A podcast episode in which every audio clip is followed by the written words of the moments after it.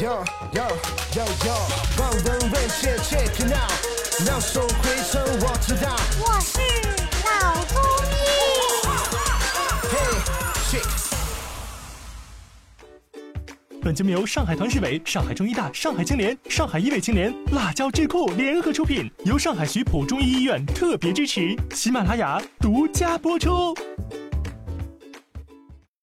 那张医生，是不是嗯脖子疼就代表着我们是颈椎病了？有这个说法，它到底准不准确？现在呢，因为我们低头太多了啊，这个尤其是年轻人，呃，要工作要娱乐啊，手机、pad、电脑都是要低头。嗯那么再加上呢，很多地方有空调啊，这个空调多了之后，局部受冷，所以这个颈椎啊，一个是疲劳，它本身就紧张就不舒服，一受冷呢，这个肌肉收得更紧，也会疲劳，也会痛啊。这个一痛了之后，大家现在对健康都很重视，就跑到医院去看啊。呃，有的时候呢，这个医生可能就会说你这个是颈椎病啊。实际上呢，严格意义上来讲，这个颈椎病啊，它是有一个诊断标准的啊，就是在过去这个经典的这个颈椎病的诊断标准呢，它是说一定是因为椎间盘的蜕变突出啊，或者是周围的一些增生压迫到了神经，压迫到了脊髓，甚至压迫到了血管，呃，它才是算颈椎病。按照这个诊断标准，我们去套的话，其实有很多的脖子痛的人都是不符合的。嗯，明白了。因为它这种突出也好，增生也好，有些是因为年龄的关系，一些蜕变，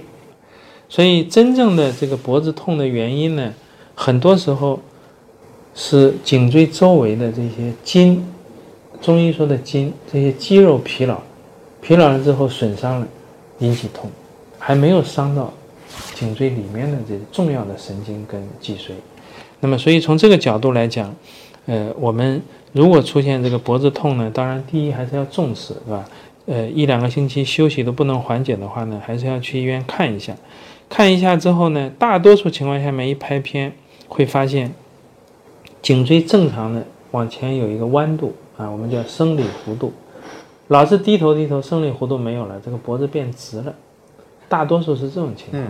变直了之后呢，你可以想象一下，本来这个脖子后面如果有一个弯度的话，它的距离是比较近的，啊，肌肉是比较放松的。现在一拉直，这个肌肉绷得紧紧的，本来就低头多，它这个肌肉就很紧，那你弧度变直了之后，它几乎就没有放松的时间啊，所以它就会不舒服。那然后我们在医生给你做一个体格检查呢，就会发现有一些压痛点，这个都是损伤比较严重的地方，伤筋的地方啊。那么这种情况下面，只要对应性的做一些治疗，啊，把这些筋伤的地方呢给它修复好，然后呢，颈椎的这个生理弧度呢，也可以有办法让它慢慢的恢复，然后自己再注意平常不要长时间的低头不动，注意这个脖子不要受冷，这个基本上过一段时间呢就可以缓解。